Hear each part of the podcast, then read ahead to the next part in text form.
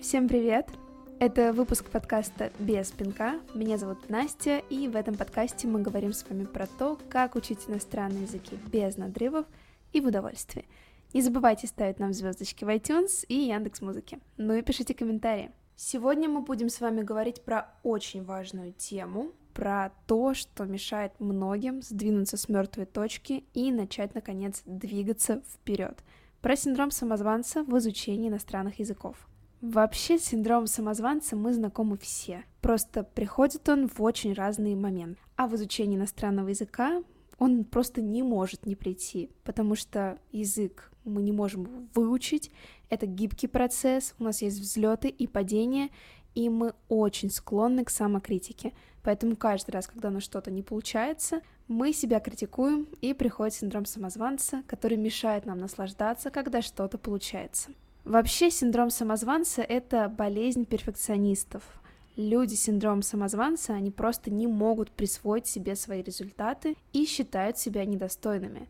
То есть мы учим, учим, учим язык, и нам все кажется, что мы недостаточно хороши, потому что мы хотим, чтобы все было идеально. А как я уже сказала, язык это вещь гибкая, и всегда все будет по-разному. Также нужно помнить, что язык невозможно выучить, это не стихотворение – вы будете всю жизнь идти в этом путешествии и погружаться все глубже и глубже. Но вы никогда не закончите это путешествие. Никогда не произойдет того момента, когда вы такие, а, все, ну вот теперь я выучила. Вот теперь нет никакого самозванца, теперь нет никакого перфекционизма, ведь он достигнут, добрались до максимальной точки. Это я вам говорю как человек с уровнем C2 по французскому языку. C2 — это вообще не значит, что вам дальше некуда расти. Наоборот, на уровне C2 нельзя заблуждаться в том, что еще есть куда расти. Всегда есть новый словарный запас, всегда есть какие-то новые модные конструкции, которых, может быть, просто вы не знали, и без которых можно спокойно сдать уровень C2. Ну и плюс, все люди разные,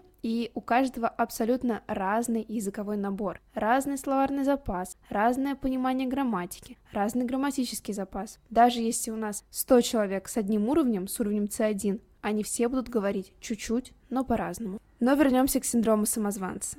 Он свойственен практически всем, кто изучает иностранный язык. Почему же он нам так мешает? Потому что уверенный в себе человек учится гораздо быстрее и достигает более высоких результатов, чем тот, кто постоянно в себе сомневается. А этот синдром, он заставляет постоянно искать в себе сомнения, постоянно считать себя немножечко недостойным. И это же просто по факту мешает идти дальше к своей цели. Он может прийти на абсолютно разных этапах. Вы начинаете учить язык, вы получаете эйфорию от первых успехов, вы движетесь вверх, ваши знания растут, и здесь самозванец не приходит, потому что вы ощущаете рост. На уровне А1 гораздо проще видеть рост, чем на том же уровне B2 или уровне C1. Но затем в какой-то момент вы достигаете пика, когда вы понимаете, что Кажется, вы знаете достаточное количество информации, но этого не хватает, и вы начинаете себя корить. Вам не хватает, вы думаете, как же так? Разве я вообще что-то знаю? Наверное, я ничего не знаю. Наверное, все, что было ранее, мне это все приснилось. Весь труд сразу же перестает иметь вес,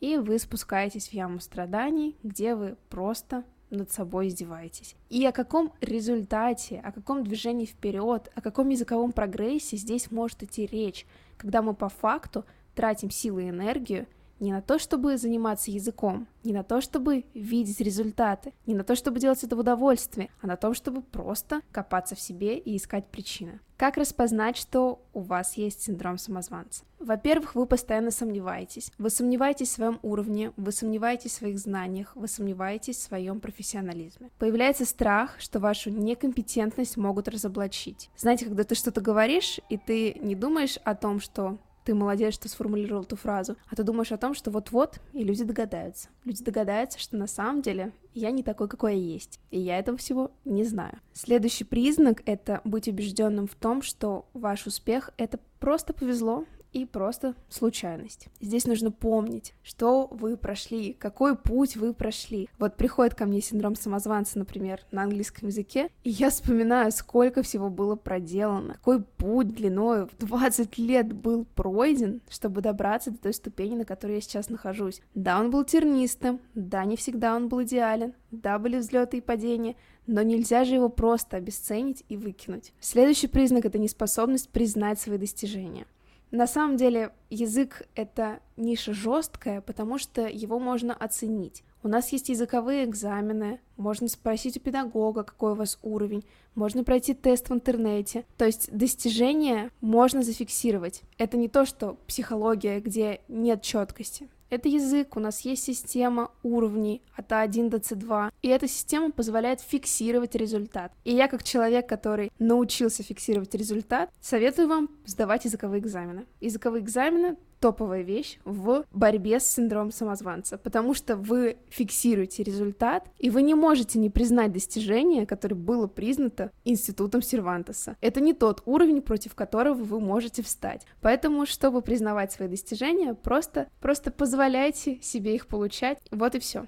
Следующее — это страх неудачи. Здесь мы тоже с вами переходим к нашему перфекционизму, что мы просто хотим, чтобы все было идеально. А в идеальной картинке мира неудачи быть не может. Но нужно просто давать себе ошибаться и понимать, что ошибка — это всего лишь опыт.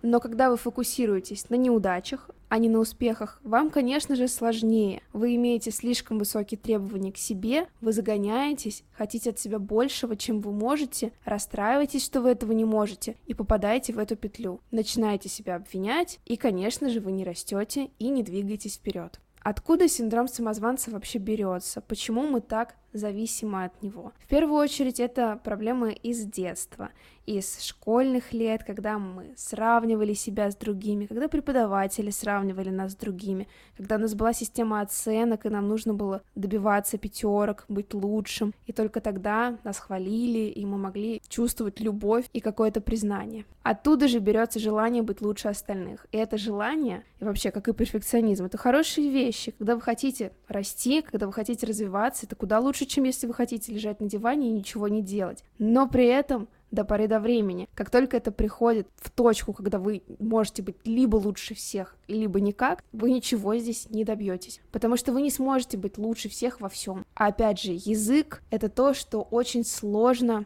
сопоставить, и вы не можете сопоставить себя и другого человека. Вы всегда будете находить, где вы разные, и это будет давить на вас. Этот человек, может быть, говорит лучше, у него может быть фонетика лучше, а вы знаете больше грамматики, и вы будете закапываться в этих сравнениях, попытке себя превознести, и это опять же не будет вести к результату. То есть в целом мой посыл в том, что ресурс, который должен быть потрачен на изучение иностранных языков, он очень часто тратится абсолютно не на то.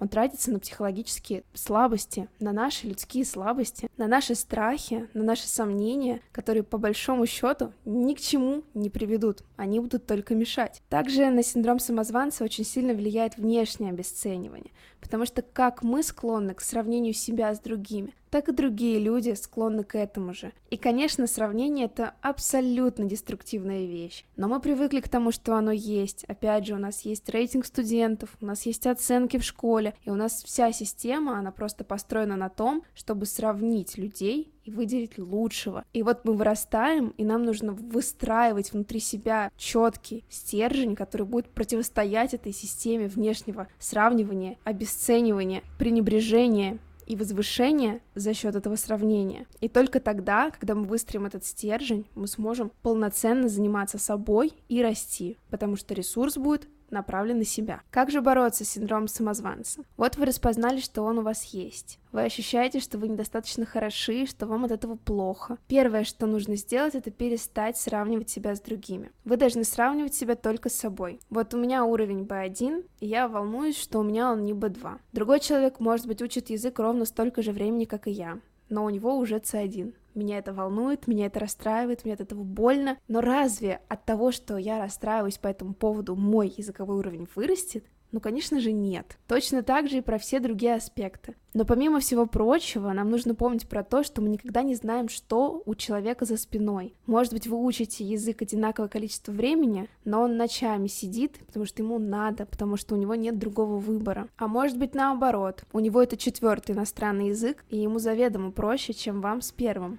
Но это не значит, что вы плохой или хороший, или тот, с кем вы себя сравниваете, лучше или хуже. Вы существуете в одном мире, где есть место вам обоим. И тут не нужно никакое сравнение, это же не соревнование, это не Олимпиада. Здесь не нужно победить, это язык, который учится для внутреннего удовлетворения, для своего результата, для своих целей. И еще очень важно отметить, что мы не сравниваем себя с кем-то, кто круче нас, но также мы не должны сравнивать себя с кем-то, кто хуже нас, в кавычках, и круче, и хуже. Потому что это же просто глупо. Вы всегда можете найти того, кто знает что-то хуже, чем вы. И что от этого? Все, вы достигли цели, вы лучше, вы можете дальше не развиваться? Но нет, конечно. Мы сравниваем себя только с самим собой. Дальше очень важно начать себя хвалить за успехи. То есть при синдроме самозванца мы не можем себе эти успехи приписать. Мы думаем, что это не наша заслуга, что нам повезло, это случайность, так вышло, много факторов, звезды сошлись. Но нет, это ваш путь, на котором вы шли, вы достигли этой цели, вы обязаны себя хвалить. Просто представьте, что это все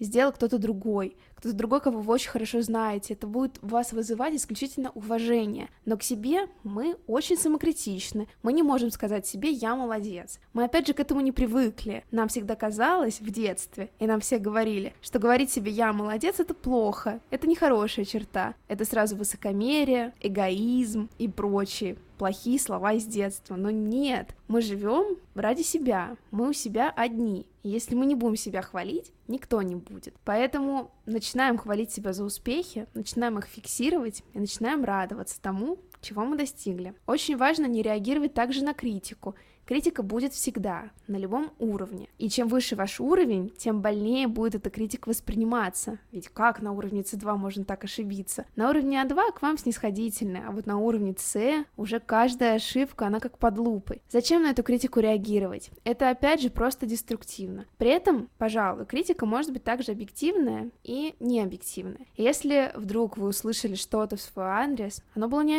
обидное, но оно вас критиковало, вы можете об этом подумать и понять, это было объективно или нет. Если нет, то мы забываем про это. Нам становится жалко человека, который вас критиковал, ведь он потратил свое время на то, чтобы проанализировать вас, на то, чтобы высказать свою точку зрения ради чего-то. А если же вы задумались о том, что в этой критике может быть доля правды, то это отличная точка роста, которая позволит вам развиваться дальше. Но и самое главное — это позволить себе ошибаться. Ошибки — это всего лишь опыт. И иностранный язык — это путь ошибок. Мы даже когда на своем родном языке говорим, мы ошибаемся. А иностранный язык уж и подавно имеет на это право. Так что не переживайте за то, что вы ошибаетесь. Не думайте о том, кто в чем вас может упрекнуть за эти ошибки. Вы учитесь, даже если ваш уровень C2, опять же, вы не выучили язык, язык невозможно выучить, вы всегда движетесь вперед, и благодаря этим ошибкам этот путь выстраивается ступенчато все выше и выше.